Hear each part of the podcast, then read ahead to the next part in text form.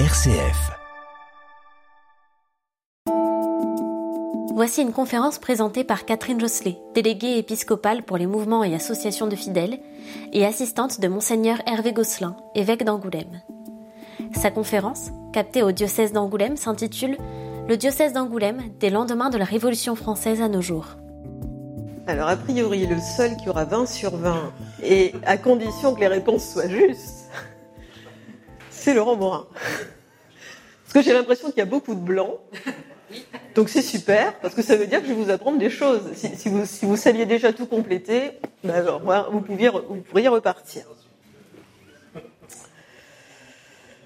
Alors, donc nous allons voir dans une première partie le diocèse d'Angoulême des lendemains de la Révolution française jusqu'à nos jours. Les lendemains de la Révolution française, comme partout en France, sont difficiles. Le nombre des prêtres est passé de 554 à 252, de 1789 à 1803, donc 554 à 252. Les églises se sont délabrées, la population charentaise est devenue pour une large part indifférente à la religion, voire elle est devenue hostile aux prêtres. En 1801 est signé le Concordat. Le Concordat est donc un traité entre la République et le Saint-Siège. La religion catholique en France devient la religion de la majorité des Français. Ce n'est plus la religion euh, officielle, ce n'est plus la religion de l'État. Le culte est libre et public, donc ça s'arrange parce que pendant la Révolution française, ce n'était pas le cas. On a de nouvelles circonscriptions, donc les évêchés prennent de nouvelles circonscriptions, on va en parler tout à l'heure. Les évêques sont nommés par l'État et le gouvernement assure un traitement au clergé. C'est important, on va y revenir, parce que ça évolue au fil de l'histoire. En 1801, donc les départements actuels de la Charente et de la Dordogne sont réunis pour former un seul diocèse. Et c'est Angoulême qui est le siège épiscopal. Pendant la Révolution française, il faut que certains évêques fuient. Donc là, vous voyez à gauche monseigneur d'Albignac, qui a fui, qui est parti en exil, et qui accepte quand même de déléguer ses pouvoirs à monseigneur Lacombe, que vous voyez à droite, qui, lui, donc, a prêté serment à la Constitution, et donc, bon, en Charente, voilà, il est accueilli plutôt dans le calme, un évêque constitutionnel. Au départ, ça ne crée pas de problème particulier. Monseigneur Lacombe peut rouvrir le grand séminaire en 1817 et en 1822, c'est l'une des réponses aux questions que je posais, donc le diocèse correspond aux limites géographiques actuelles.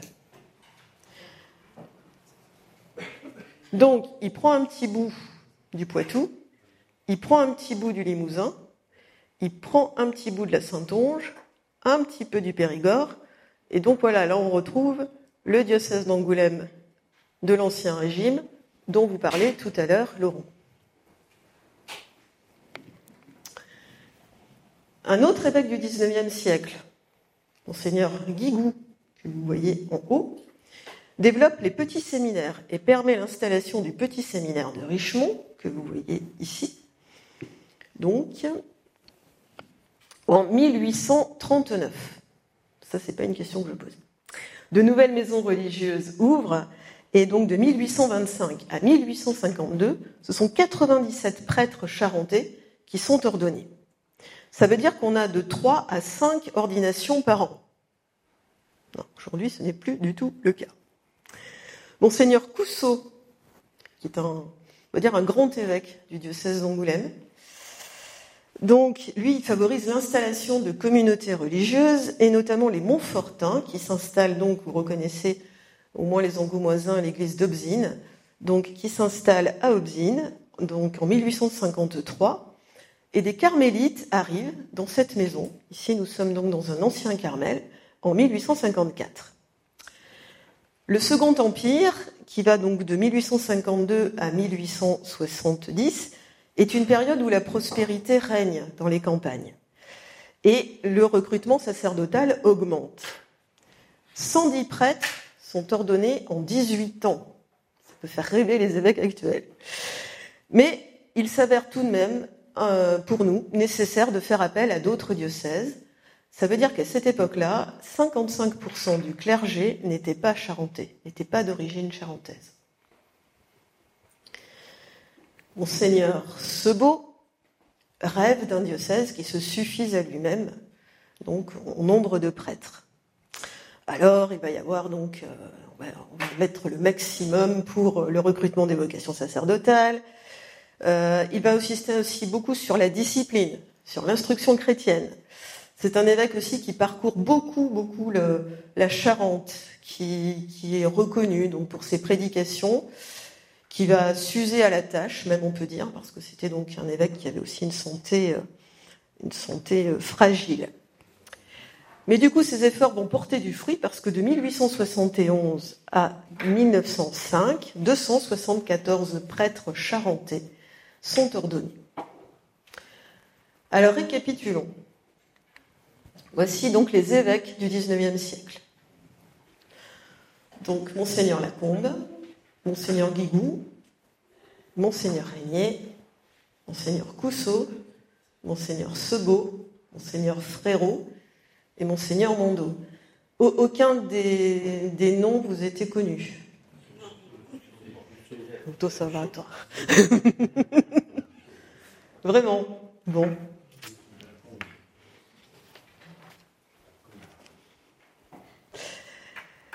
Malgré des paroisses bien pourvues en prêtres, hein, quand même, quand on compte le nombre de prêtres, il y avait un prêtre par clocher, hein, quasiment, la pratique religieuse atteint un niveau, allez, on va dire médiocre, pour ne pas dire critique, et le recteur de l'Académie de Poitiers, en 1858, écrit cela dans un rapport. Donc l'indifférence pour le christianisme est complète, l'impiété s'y montre souvent à découvert, pour les paysans, le prêtre est inutile, le clergé est médiocre, les églises et les presbytères sont dans un état déplorable. Donc a priori, voilà l'état du diocèse d'Angoulême en 1858. Quelques années plus tard, l'abbé Haïs fait une monographie donc sur le diocèse d'Angoulême. Et lui, voilà ce qu'il écrit. D'ordinaire, le Charentais croit en Dieu, il lui accorde même un certain contrôle sur les affaires de ce monde, mais il ne sent pas le besoin d'entrer avec lui en relation plus intime. On se surprendrait parfois à penser que le catholicisme est vraiment quelque chose de trop profond pour que l'âme charentaise puisse jamais le comprendre et le vivre. Dois-je préciser que l'abbaye n'était pas charentais les quelques gestes religieux des grandes époques de la vie sont regardés comme des formalités sans importance, mais on tient à ne pas s'en priver. On professe même volontiers qu'il faut de la religion pour maintenir un peu de morale ici-bas. Nous avons souvent entendu exprimer que sans la religion, il n'y aurait rien de défendu. Or, il n'est pas bon, surtout pour les enfants, qu'il n'y ait rien de défendu. Plusieurs prétendent que rien ne ressemble tant à un charentais non pratiquant qu'un charentais pratiquant.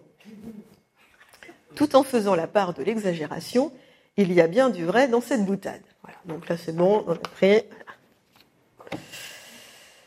La Troisième République, qui commence en 1870, euh, va de pair donc avec, euh, avec l'anticléricalisme hein, et la laïcisation de l'État. C'est ainsi que l'enseignement public, donc avec les lois Ferry, devient laïque, euh, obligatoire et gratuit. Donc les lois Ferry, c'est 1881-1882. Et donc, bien entendu, l'enseignement catholique, donc les établissements catholiques tenus par les congrégations, euh, donc là, évidemment, elles vont, elles vont, elles vont subir pardon, les conséquences. Donc, après la Révolution, parce que pendant la Révolution française, donc toutes les congrégations, toutes les communautés religieuses ont dû s'exiler. Donc après la Révolution, les congrégations sont revenues petit à petit. Mais elles n'étaient pas autorisées par l'État. Mais bon, on a laissé faire. Donc elles se sont réinstallées, Mais avec la Troisième République, donc il y a toute une série de lois qui interdit les congrégations. Donc ça veut dire que les congrégations non autorisées sont interdites. Vous voyez le truc donc toutes les, pardon, toutes les congrégations sont bons, et notamment bien les carmélites qui étaient installées là. Elles partent en 1904 et elles vont s'installer. Où ça? Je ne vais pas poser la question là? Corée hein, Presque. En Nouvelle-Zélande. Elles fondent un Carmel en Nouvelle-Zélande. Donc finalement, voilà, ça, ça, a servi quand même euh, pour l'émission. La loi, de séparation des églises et de l'État. Là, c'est bon, la date, vous la connaissez. Hop, ah, pardon. Alors, oui, donc, les congrégations. Voilà donc les congrégations en 1900. Donc, bon, vous ne pouvez pas trop lire, mais vous voyez des petits points. 1905. Aujourd'hui. Donc aujourd'hui, eh il n'y a plus que ces communautés. Donc, euh, des religieuses apostoliques, donc il y en a au nord à Saint-Front. Euh, donc, euh, on parlait tout à l'heure des sœurs de Sainte-Marthe. Donc, les sœurs de Sainte-Marthe sont rattachées à la congrégation de la charité de Sainte-Jeanne Anti de Touré. Il y a une communauté à Segonzac, et sur Angoulême, il y a trois communautés la Sainte Famille, les Trinitaires, nous avons deux représentantes ici, et les Ursulines. Il y a aussi donc deux communautés euh, monastiques, donc à Cognac les Carmélites, au sud à Maumont donc les Bénédictines, et euh, donc à Second-Jacques, donc une communauté d'hommes, les frères missionnaires de Sainte Thérèse, et à Montbourg les chanoines réguliers de Saint-Victor. Ce qui est en rose pâle, c'est ce que l'on appelle des associations de fidèles, donc ce ne sont pas vraiment des religieux, mais alors j'ai envie de dire qu'ils vivent plus ou moins en communauté, parce que, par exemple, les trinitaires de Béthanie ne vivent pas en communauté. Donc, on arrive en 1905, 9 décembre 1905, séparation des églises et de l'État. Je dis bien des églises parce que l'église protestante est aussi concernée que l'église catholique. Donc, cette loi permet la liberté de conscience et de culte. Mais dans la loi, il est écrit que la République ne reconnaît, ne salarie, ne subventionne aucun culte. C'est pour ça qu'aujourd'hui, il y a le denier de l'Église. Donc c'est ainsi que les prêtres ne sont plus rémunérés par l'État. Mais en contrepartie, si l'on peut dire, ce n'est plus l'État qui, nomme les évêques. Donc les biens religieux saisis par l'État en 1789 restent la propriété de l'État. C'est comme cela que toutes les églises construites avant 1905 sont à la charge de l'État aujourd'hui. Et on peut dire que c'est une grande chance, paradoxalement, parce qu'il est clair qu'il y aurait, je pense, aujourd'hui beaucoup d'églises en ruine. Euh, voilà. Donc euh, finalement, grâce à cette loi, nos églises peuvent à peu près rester debout. Au moment de la loi, de, enfin juste avant, non après, euh, il y a l'histoire des inventaires. Donc ça veut dire que euh, l'État, enfin des officiers de l'État vont passer dans toutes les églises pour faire l'inventaire des biens de l'Église. Et ça va aller jusqu'à ouvrir les tabernacles, euh, donc pour, vraiment tout recenser. Donc là, il va y avoir quand même quelques frictions. Mais on peut constater euh, qu'il y a une similitude de réaction, c'est-à-dire qu'il n'y a, pas beaucoup de, enfin, il y a quelques réactions, mais on ne peut pas dire que les, que les prêtres choirentais soient vraiment vigoureux dans la protestation. Et ça rejoint un petit peu les chiffres de la Révolution française. On, on voit que les prêtres, que les prêtres prêtent serment à la Constitution. Et finalement, dans 1905, 1907, ils réagissent pas non plus énormément contrairement à d'autres diocèses où là, ça va être beaucoup plus polémique, ils vont se battre, ils vont, enfin bon, ça va être, ça va être assez, assez sportif, si l'on peut dire. En dans les années 1920-1930 est créé ce que l'on appelle l'action catholique. Donc il s'agit de chrétiens qui se réunissent et qui, comme on dit, euh, relisent leur vie. L'Action catholique promeut l'apostolat des laïcs. Et il s'agit donc dans ces, groupes, alors là aussi c'est l'objet d'une des questions, de voir, juger, agir. Donc ça suppose qu'on considère que les laïcs sont capables aussi de réfléchir par eux-mêmes, même euh, si en général il y a quand même un aumônier qui est là, parce qu'il faut quand même, quand même veiller, au grain. Alors du coup, euh, il va exister plusieurs types d'actions catholiques. Euh, l'action catholique spécialisée qui est par, par milieu, donc on a l'action catholique ouvrière, l'action catholique rurale, des milieux indépendants, il y a l'action catholique aussi pour les jeunes. Alors dans, toute l'action catholique qu'on appelle spécialisée, euh, elle existe pour les adultes et pour les jeunes. Et puis il y a aussi donc l'action catholique générale, là, je, fais, je recule une avancée, euh, pour les euh, pour les femmes et pour les hommes. Pour l'action catholique générale, on sépare les hommes et les femmes. Pourquoi ça Je ne sais pas.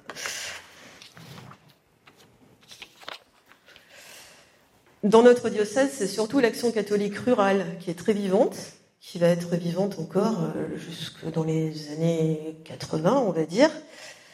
Et les, oui, les militants euh, d'action catholique, on voit vraiment une, réelle conscience euh, du rapport Église-société, Église et monde.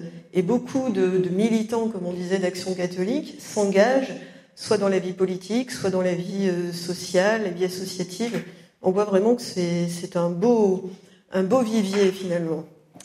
Et puis alors un petit cocorico charentais, je parlais donc de l'action catholique des milieux indépendants. C'est une charentaise, Marie-Louise Monet, que vous voyez, qui est la sœur de Jean Monnet, Jean Monnet, euh, père de l'Europe, donc euh, et qui fonde l'ACI, donc l'Action catholique pour les milieux indépendants. Et on la voit à droite, avec le pape Paul VI, parce qu'elle est invitée, elle fait partie des rares auditrices laïques à être invitée lors de la troisième session du Concile Vatican II. Hein? Enterré à Cherves de Cognac. Voilà, donc enterré à Cherves Richelieu. Concile Vatican II. Alors là, s'il y a bien des dates à savoir et s'il faut bien retenir cela, c'est le Concile Vatican II donc en 1959, on a Jean XXIII qui est pape, qui un petit peu âgé, fatigué, et voilà qu'il annonce un concile. Quelle drôle d'idée. Euh, bon, d'abord, personne ne sait ce qu'est un concile. Le dernier concile, il remonte à 1870. Bon, un concile, c'est une affaire d'évêque, donc on peut dire que les, les catholiques de base, entre guillemets, ne se sentent vraiment pas concernés par cela. Bien évidemment, il n'y a pas non plus tous les médias dont on dispose aujourd'hui. Donc le concile, c'est vraiment un événement très très lointain. Et c'est monseigneur Quérotré qui participe au concile euh, parce que euh, monseigneur Quérotré est nommé évêque coadjuteur en 1962, donc au tout début.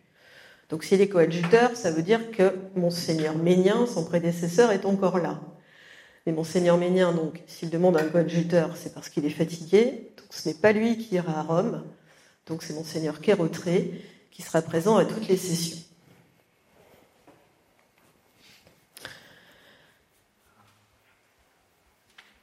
Donc, des quatre sessions du Concile, naîtront des textes fondamentaux encore pour l'Église aujourd'hui, notamment les constitutions. Donc en 1963, c'est la constitution Sacrosanctum Concilium sur la liturgie, et c'est suite à cette constitution, eh bien que donc on célébrera la messe face au peuple et qu'on célébrera la messe aussi dans la langue du pays. Lumen Gentium, constitution sur l'Église. L'Église qui devient, j'ai envie de dire, même si elle est avant, peuple de Dieu. Donc là, on essaie de se décentrer d'une image pyramidale de l'Église. Dei Verbum en 1965, donc sur la révélation divine, et Gaudium et Spes en 1965 sur l'Église dans le monde de ce temps, Donc toutes ces constitutions sont très importantes. Dans Lumen Gentium, on parle du sacerdoce commun. Et je vais vous lire un extrait de Lumen Gentium, enfin des extraits. Si donc dans l'Église tous ne marchent pas sur le même chemin, donc ça veut dire prêtre et laïcs, donc ne marchent pas sur le même chemin, tous cependant sont appelés à la sainteté et ont reçu une foi qui les rend égaux dans la justice du Christ. Il règne entre tous une véritable égalité. Les pasteurs de l'Église qui suivent l'exemple du Seigneur sont au service les uns des autres et au service des autres fidèles qui apportent de leur côté aux pasteurs le concours joyeux de leur aide. C'est écrit. Hein. Ainsi, dans la diversité même, tous rendent témoignage de l'admirable dignité qui règne dans le corps du Christ. En effet, la diversité même des grâces, des ministères, contribue à lier les fils de Dieu en un tout. À ces constitutions s'ajoutent aussi d'autres textes que l'on appelle les décrets et les déclarations. Hum, la réforme liturgique est globalement bien, acceptée euh, en Charente. Hein, il n'y a pas. Et puis, euh, y a aussi, donc, peu à peu, va, se développer la notion de la co-responsabilité, donc entre prêtres et, et laïcs et religieuses. On, même, on va parler un moment des équipes PRL, prêtres religieuses laïques. Euh, parce que déjà, l'action catholique avait façonné aussi un peu le terrain. Euh, voilà, donc l'action catholique, c'est être missionnaire dans son milieu de vie. Par rapport au, concile, donc le seul moyen finalement de communication de l'époque, c'était les articles de Monseigneur Kérotré euh, dans la semaine religieuse. Il n'y avait pas, il avait pas RCF à l'époque. Alors voilà ce qu'il écrivait. Alors c'est vraiment un tout petit extrait parce que c'était des textes très très longs. Donc ça c'est en 1963. Ça veut dire un an avant que soit votée euh, la constitution Lumen Gentium. L'image froide de la pyramide fait place à une image plus vivante, celle d'un corps où tous les membres étroitement unis et soudés vivent de l'Esprit Saint, celle d'un peuple organisé où les hommes ont cordé, sous la conduite de leur chef, chemine sur la terre, en marche vers la maison du Père. C'est nous tous, du plus petit au plus grand, qui sommes le peuple de Dieu. Ce Dieu nous a choisis. Il nous a tous marqués de la grâce du baptême. Il nous appelle tous à devenir des saints et d'abord à vivre comme des frères. Il n'y a pas deux saintetés, tous à des titres différents et selon leur mission, doivent révéler au monde le Dieu vivant et le plus humble chrétien dans son foyer, dans ses champs, dans son commerce ou son usine, doit proclamer que Jésus est Seigneur et Sauveur. Donc ça, c'est bah, un peu nouveau à l'époque. Et peut-être qu'aujourd'hui, des fois, c'est un peu aussi compliqué. Mais voilà, donc le concile va peu à peu se mettre en place. Bon, il va y avoir quelques tensions, quelques frictions, sinon c'est pas drôle. Mais bon, voilà. Donc des conseils vont se mettre en place aussi, dont je vais vous parler tout à l'heure. Et puis, on va refaire un bond dans l'histoire. On arrive au synode diocésain. Là aussi, c'est fondamental dans notre histoire. Euh, le synode diocésain de la Pentecôte 1988, donc à l'initiative de Monseigneur Roll. Donc nous sommes, euh, il me semble, le deuxième diocèse de France à vivre un synode diocésain après le Concile. Donc nous étions à la pointe. il, faut un an de, consultation. Donc là, enfin, c'était, un énorme travail. Il y avait des questionnaires par thème. Certains d'ailleurs ici l'ont peut-être vécu le concile de 88, hein, oui, oui, oui, oui. Euh, donc des questionnaires, c'était un énorme travail. Et à la Pentecôte 1988, donc des délégués se sont réunis. La, voix des laïcs avait autant de poids que la voix des prêtres. Et donc, euh, des actes du synode ont été promulgués. Alors, vous voyez le titre du synode, Faire route ensemble Alors déjà, bah, c'est ce que signifie synode, hein, cheminer. Mais on peut dire qu'aujourd'hui, ben, on entend ça encore. Hein. Dans quelques semaines, il y a un synode euh, qui, lui, se tient à Rome. C'est faire route ensemble. Voilà les titres euh, des actes du synode. Donc un peuple de baptisés qui se réjouit de son Dieu, l'Église sacrement, témoin du Christ au milieu des hommes, et une Église dont tous les membres sont concernés par la mission. Donc c'est encore un texte d'actualité, complètement d'actualité. 2005, un autre synode, qui lui est convoqué donc par Monseigneur d'Agence. Le titre est, alors on, sent une différence le, dans le vocabulaire, enfin voilà, on, voit que c'est différent, manifester le dynamisme de l'Évangile.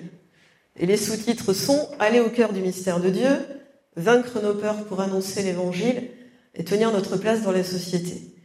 Ceux qui ont entendu ou lu Monseigneur d'Agens, on sent que c'est que du d'Agens, si je puis dire, pur. C'est vraiment donc ces lignes pastorales qui donc voilà ont guidé le, le diocèse pendant euh, son épiscopat.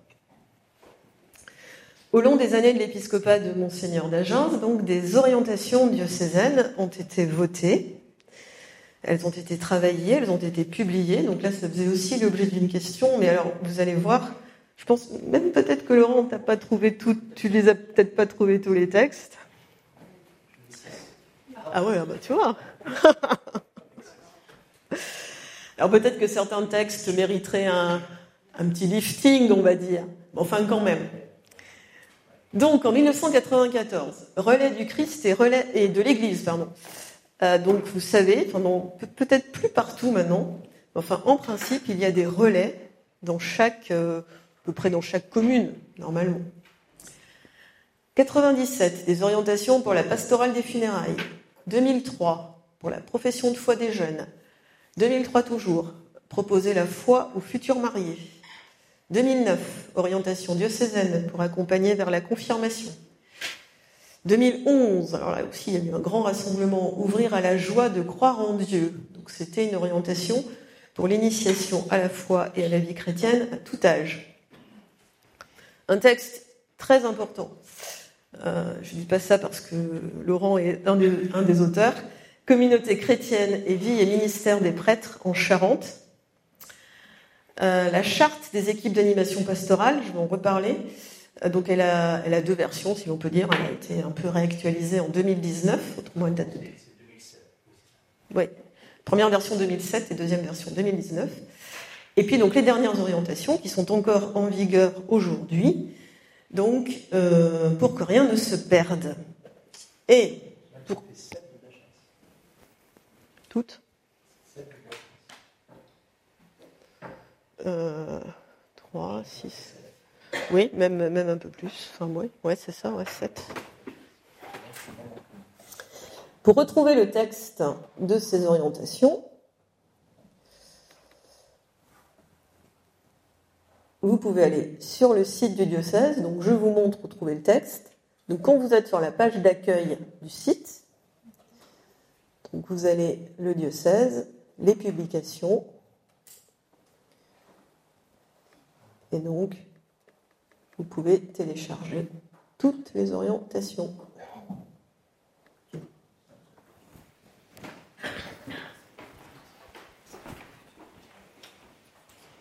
Il y a un autre texte aussi qui n'est pas dans la liste, c'est l'événement du baptême, donc euh, avec pour sous-titre une porte qui s'ouvre, donc qui date de 2016.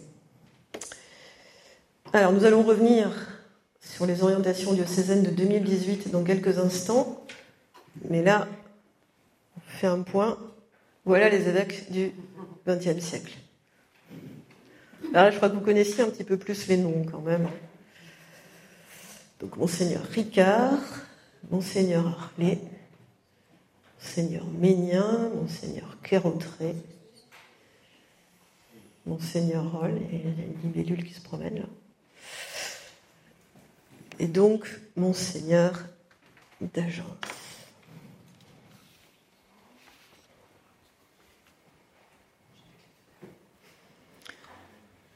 Voilà donc un survol aussi de, l'histoire du diocèse, de la Révolution française à aujourd'hui. Oui, effectivement, ce sont des épiscopales longs, comme le souligne Laurent. Alors le premier pas trop, mais alors le premier c'est qu'après il va à l'évêché de Auch. Mais autrement, c'est vrai, mais enfin même au 19e, hein, ce sont quand même des, des épiscopales longs. Bon, donc on peut voir. Euh, je crois que le plus long finalement c'est quand même celui de. Non, oui, Monseigneur Ménian, c'est pas mal. Monseigneur d'Agence. Marley, euh, oui les évêques bougeaient euh, beaucoup moins qu'ils ne bougent aujourd'hui. Hein. Aujourd'hui, ça, dépend évidemment. Euh, en général, ils bougent, ils bougent pas mal, pardon. C'est bon? L'organisation d'un diocèse. Vaste sujet. D'abord, qu'est-ce que c'est un diocèse? L'Église le Concile Vatican II a défini l'Église comme peuple de Dieu, corps du Christ et temple de l'Esprit. Donc, un diocèse se définit comme une portion du peuple de Dieu. Un diocèse, ce n'est pas d'abord un territoire, ni des structures, ni une circonscription, ni une organisation, c'est avant tout un peuple. Le peuple des baptisés. Le peuple des disciples de Jésus qui vit dans un lieu donné.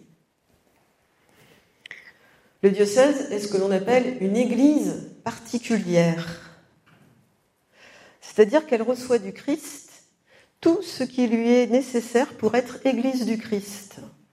En particulier le don de l'Esprit Saint et les trois structures ecclésiales fondamentales pour qu'il existe, un, diocèse, donc il faut que l'évangile soit annoncé, que l'Eucharistie soit célébrée et qu'il y ait un évêque. Pas de diocèse sans évêque.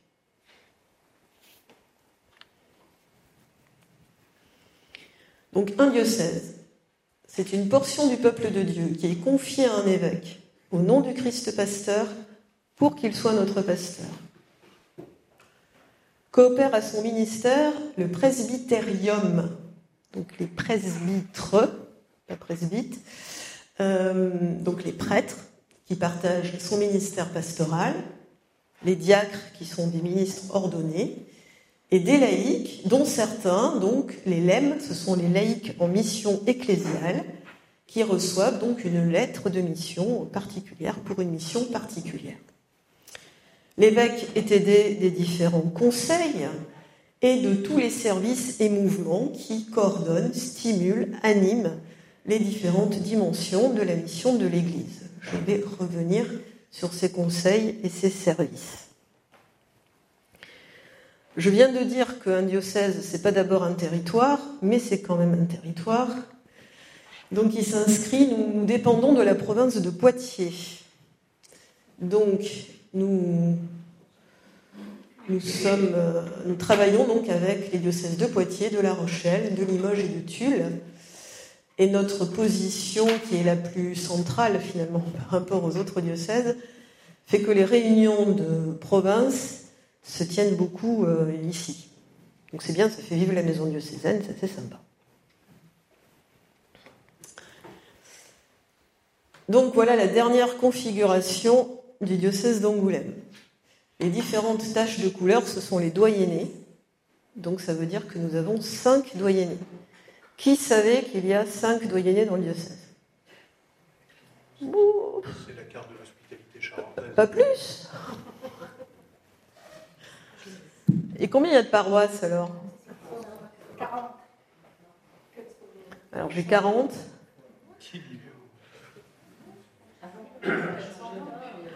420. Oui, mais j'entends 420. C'est vrai qu'il y a eu, 4... il y a eu, il y a eu, il y a eu, mais il n'y a plus.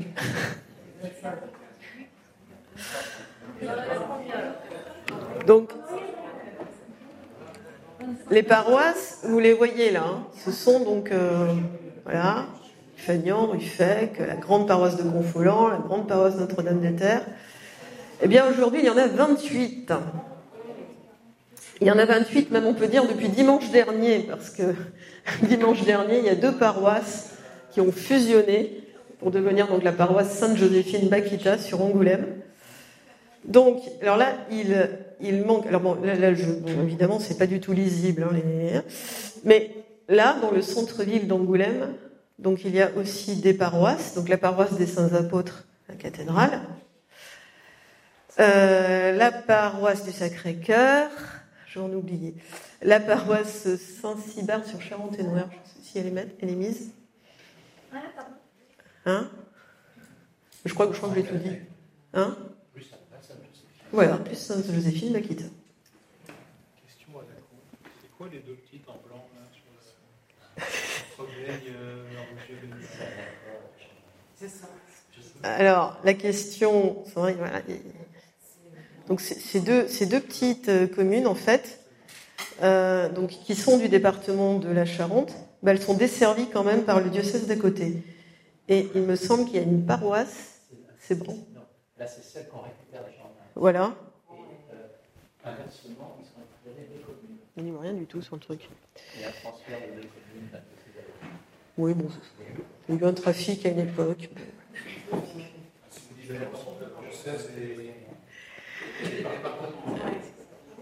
Alors vous pouvez voir que les superficies des doyennés sont très différentes. Hein. Vous voyez un petit peu le, doyenné Est. Et donc les densités de population sont très différentes. Donc le, doyenné du Grand Angoulême est donc le plus petit en superficie, mais c'est le plus peuplé. Donc là, on a une, densité de population autour de 184 habitants. En revanche, ces trois doyennés là ont une densité de population autour de 30, 28, 30, 32. Et là, bon, ben, Cognac, c'est un petit peu. Voilà, Cognac se situe, enfin, l'ouest donc se situe entre les deux, autour une densité de population autour de 28 euh, habitants au kilomètre carré.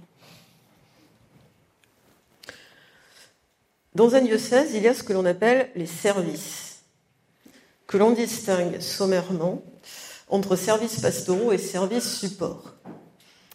Les... Certains services supports râlent parce qu'ils se considèrent aussi comme un service pastoral, ce qui est le cas on les considère comme services support parce qu'ils sont au service finalement des, autres services.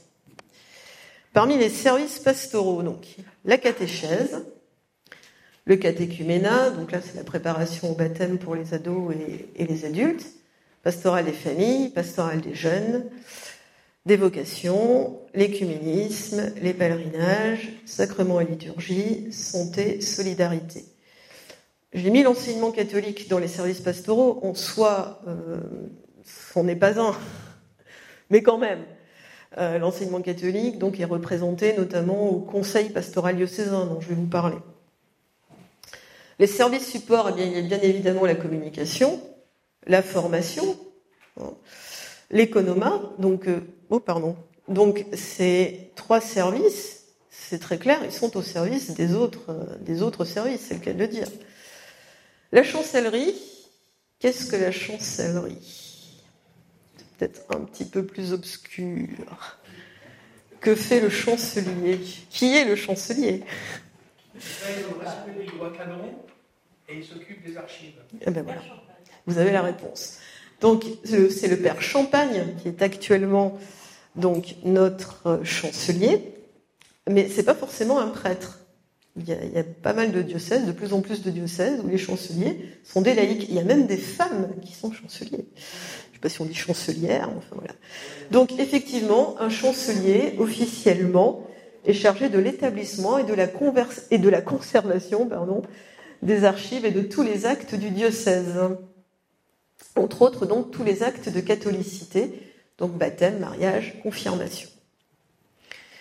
Et c'est donc à lui qu'il incombe d'enregistrer les actes officiels du diocèse et de vérifier qu'ils sont conformes aux règles du droit canonique. Il y a pas mal de documents, enfin normalement tous les documents officiels signés par l'évêque doivent être contresignés par le chancelier. l'officialité. Que vous savez de quoi il s'agit, l'officialité Peut-être Monsieur Guiton,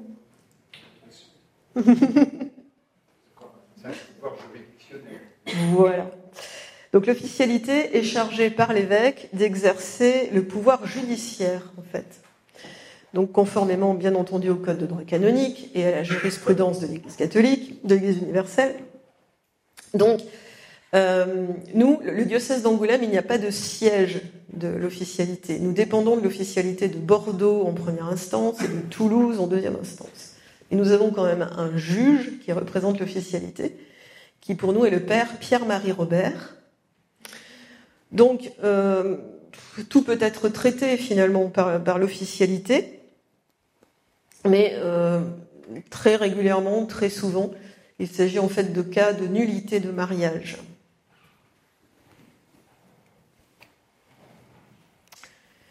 Et puis bien entendu, le service des archives et de la bibliothèque, euh, le service des bâtiments du culte, parce que même si, euh, même si c'est plus nous qui finançons les travaux, on a quand même un droit de regard sur ce qui est fait dans les églises.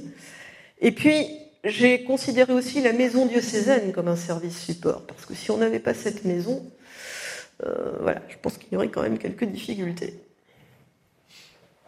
Pour la petite histoire, les archives et la bibliothèque vont être fermés là pendant sans doute plusieurs mois, parce que donc des travaux vont être entrepris euh, sans doute début de l'année 2024. Donc il faut, faut, tout refaire, il faut enlever l'amiante, il faut euh, voilà. Un service pastoral est composé de plusieurs euh, structures, dirons-nous. Donc il peut y avoir des mouvements, il peut y avoir des aumôneries, il peut y avoir d'autres choses. Prenons l'exemple de la pastorale des jeunes. Il y a des mouvements, par exemple le scoutisme, le scout de France, les scouts d'Europe. Il peut y avoir des aumôneries. Donc les aumôneries, soit dans les établissements scolaires, soit en paroisse, dans les établissements publics, dans les établissements privés. Et puis il peut y avoir d'autres choses, par exemple les patronages. Ça, ça redevient euh, très, très à la mode. Dans le service de la solidarité, par exemple, il va y avoir l'aumônerie des gens du voyage, l'aumônerie de la prison. Euh, il va y avoir euh, des, ONG, presque des associations caritatives, hein, comme le Secours catholique, comme le CCFD. Et puis il peut y avoir aussi l'Ordre de Malte, par exemple. Donc il y a toute une diversité. Au service pastoraux et administratifs s'ajoutent donc les conseils dans l'Église diocésaine. Donc les conseils, c'est la gouvernance. Cinq conseils présidés par l'évêque. Le conseil épiscopal, le conseil presbytéral, le conseil pastoral diocésain, le conseil diocésain des affaires économiques et le collège des consulteurs. ne ris pas. Et euh, d'autres conseils, donc le conseil de la communication et le conseil de la solidarité. On va rentrer dans les détails.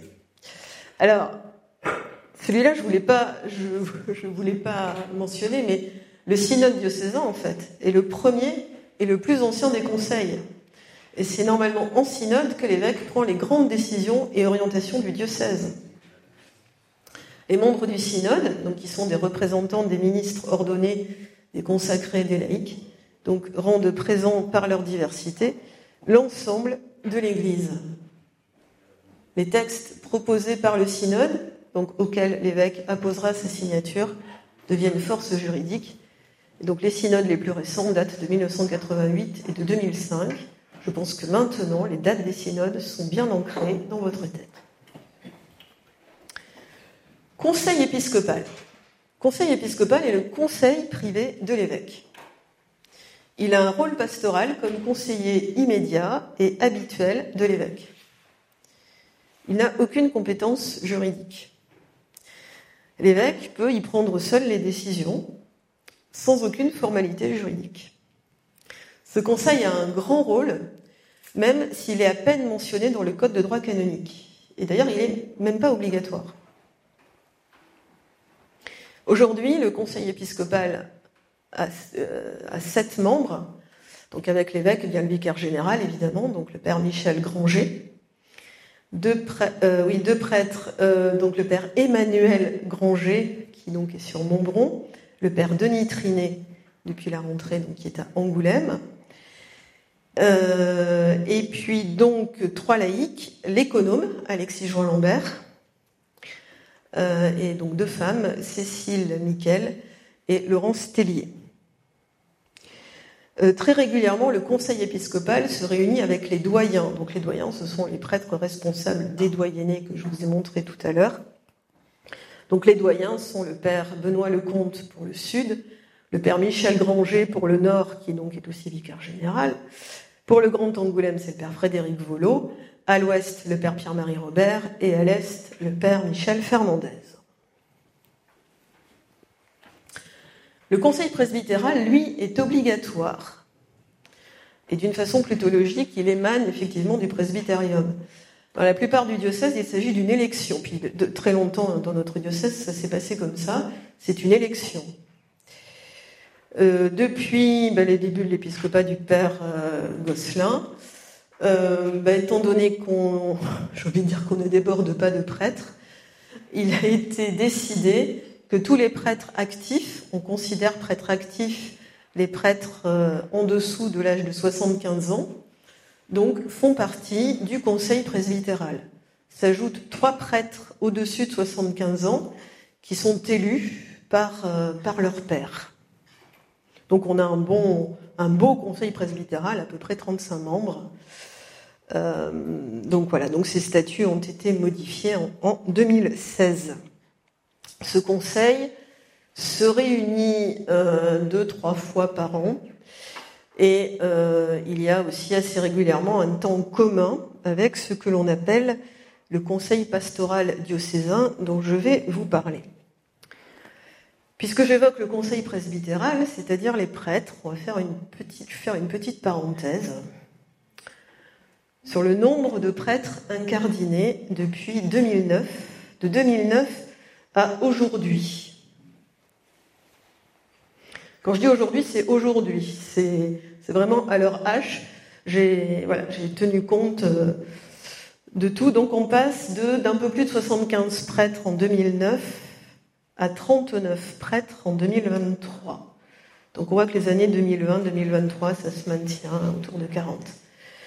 Quand je dis nombre de prêtres incardinés, ça veut dire que ce sont des prêtres qui dépendent directement du diocèse d'Angoulême, qui ont été ordonnés dans le diocèse d'Angoulême, ou qui ont demandé ce que l'on appelle l'incardination, donc des religieux qui sont devenus prêtres diocésains notamment, ou des prêtres d'autres diocèses qui ont demandé à être rattachés à Angoulême. Et là, ça concerne toutes les tranches d'âge. Donc sont bien comptabilisés les prêtres au-dessus de 75 ans. Prêtres incardinés aujourd'hui, 39. Les prêtres actifs, alors en dessous là, de 75 ans, donc en 2008, les prêtres, donc en bleu, ce sont les prêtres du diocèse, les prêtres euh, séculiers, comme on dit, incardinés au diocèse. Donc vous voyez, ils étaient 36 en 2008. En orange, il s'agit des prêtres séculiers non incardinés, donc ça veut dire des, prêtres d'autres diocèses. Donc ils étaient quatre et 18 prêtres religieux en gris. En 2023, eh bien, des communautés religieuses sont parties, notamment les frères de Saint-Jean, donc il n'y a plus que sept prêtres religieux. Le nombre de prêtres séculiers qui ne sont pas originaires du diocèse, notamment il y a de plus en plus de prêtres étrangers, donc ils sont 14 aujourd'hui. Alors pas tout à fait parce qu'il y en a encore deux qui sont, euh, qui sont dans leur pays mais qui devraient arriver incessamment sous peu. Et donc les prêtres séculiers incardinés, on est pile poil à la moitié, 21 prêtres. Et encore j'ai été généreuse parce que euh, voilà, j'ai compté vraiment strictement, j'ai pris la règle en dessous de 75 ans. Mais euh, voilà, parmi ces prêtres-là, bon, certains déjà ont de gros problèmes de santé, donc ne sont pas actifs au sens strict. Donc on est, on est en dessous de 21. Hein.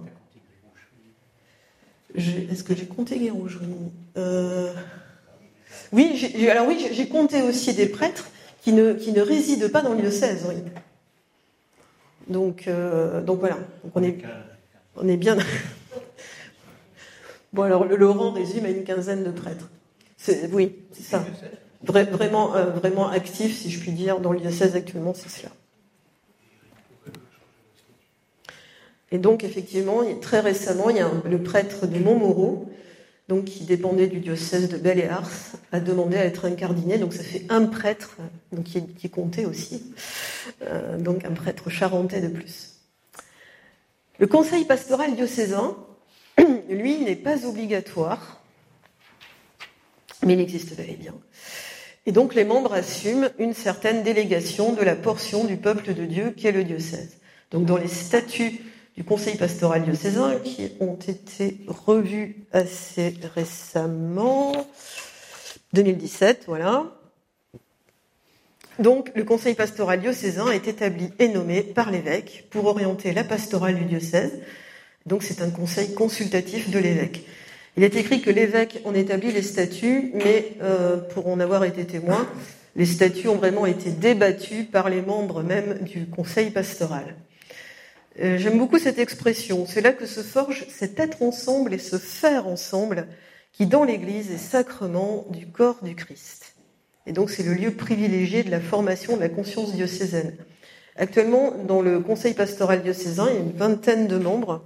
Donc, ce sont euh, essentiellement la plus, enfin oui, quasiment tous les responsables des services diocésains.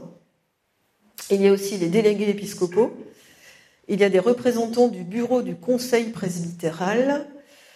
Euh, et puis voilà, c'est à peu près tout. Donc c'est une, vingtaine de membres, mais qui représentent aussi une, diversité géographique, parce que tous ces, membres-là sont issus de, paroisses et de doyennés différents. Les membres du conseil pastoral diocésain ne sont pas là pour, euh, pour leur petite personne, ils représentent des réalités. Cette conférence a été captée au diocèse d'Angoulême par Nathanaël Defeuillet et a été présentée par Catherine Josselet. Elle est disponible en réécoute sur le site internet RCF Charente.